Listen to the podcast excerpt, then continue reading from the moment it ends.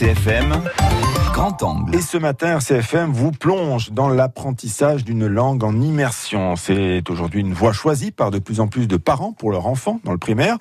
Euh, dès la maternelle, les élèves euh, pratiquent le corse toute la journée, quelle que soit la matière enseignée. C'est aujourd'hui le thème du grand angle préparé par Pierre-Louis Sardi. Selon la loi, les collectivités territoriales peuvent élaborer des plans de formation de l'enseignement. Et dans ce cadre, la majorité nationaliste à l'Assemblée de Corse veut favoriser l'apprentissage en immersion du Corse. Il y a aujourd'hui 10 classes de ce type en Corse, 6 à Ghisonaccia, 2 à Ajaccio et une à Pontenove. On y parle corse au moins 75% du temps scolaire. 251 élèves y sont inscrits.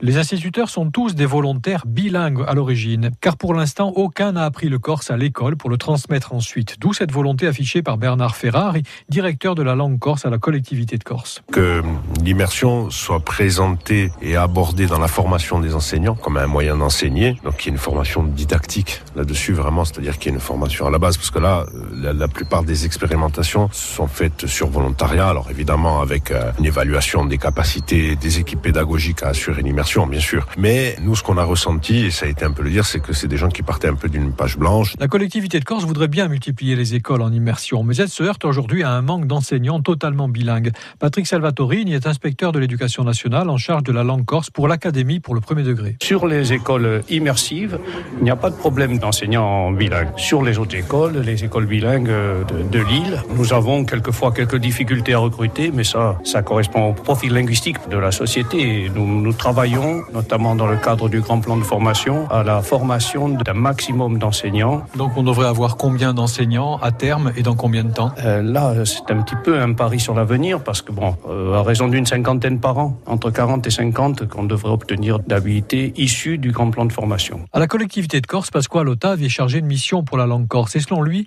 l'éducation nationale est responsable de la situation. Pour l'instant, l'éducation nationale n'est pas en mesure de fournir euh, la ressource euh, nécessaire. Bon, après, il y, y, y, a des raisons qui tiennent en large partie au système éducatif et en particulier au second degré. Au lycée, pour l'instant, nous sommes à moins de 1% de classes bilingues dans toute l'académie. Donc, euh, compte tenu ensuite que dans l'enseignement général, 7% des élèves euh, prennent le Corse jusqu'à présent en LV2 au bac et, et 3% dans l'enseignement technique.